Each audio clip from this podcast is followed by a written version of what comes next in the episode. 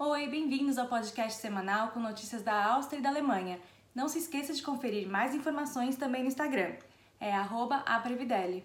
Algumas mudanças importantes para quem pretende viajar nos próximos dias.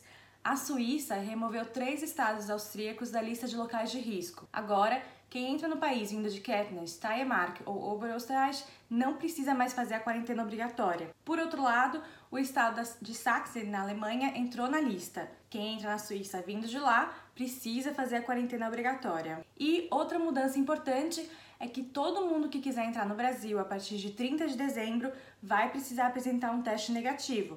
Isso vale para estrangeiros e para brasileiros. Na Áustria, a semana teve o anúncio do pacote antiterror, que foi prometido pelo governo depois do atentado terrorista em Viena no início de novembro. As principais medidas incluem um registro de terroristas, que foram condenados por crimes relacionados a terrorismo. Isso vai permitir que eles sejam, por exemplo, proibidos de comprar armas aqui no país. Criminosos liberados condicionalmente vão poder ser rastreados.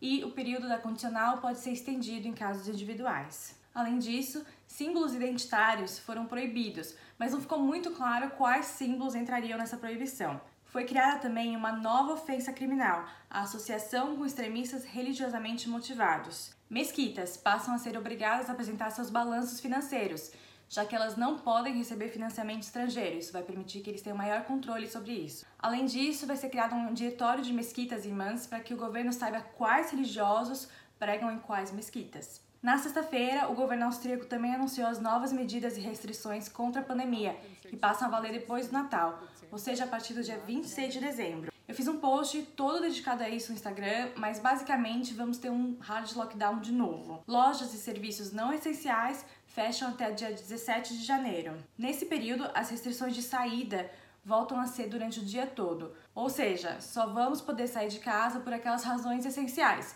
que incluem compras em supermercado e exercícios ao ar livre. Depois, teremos uma nova rodada de testes em massa.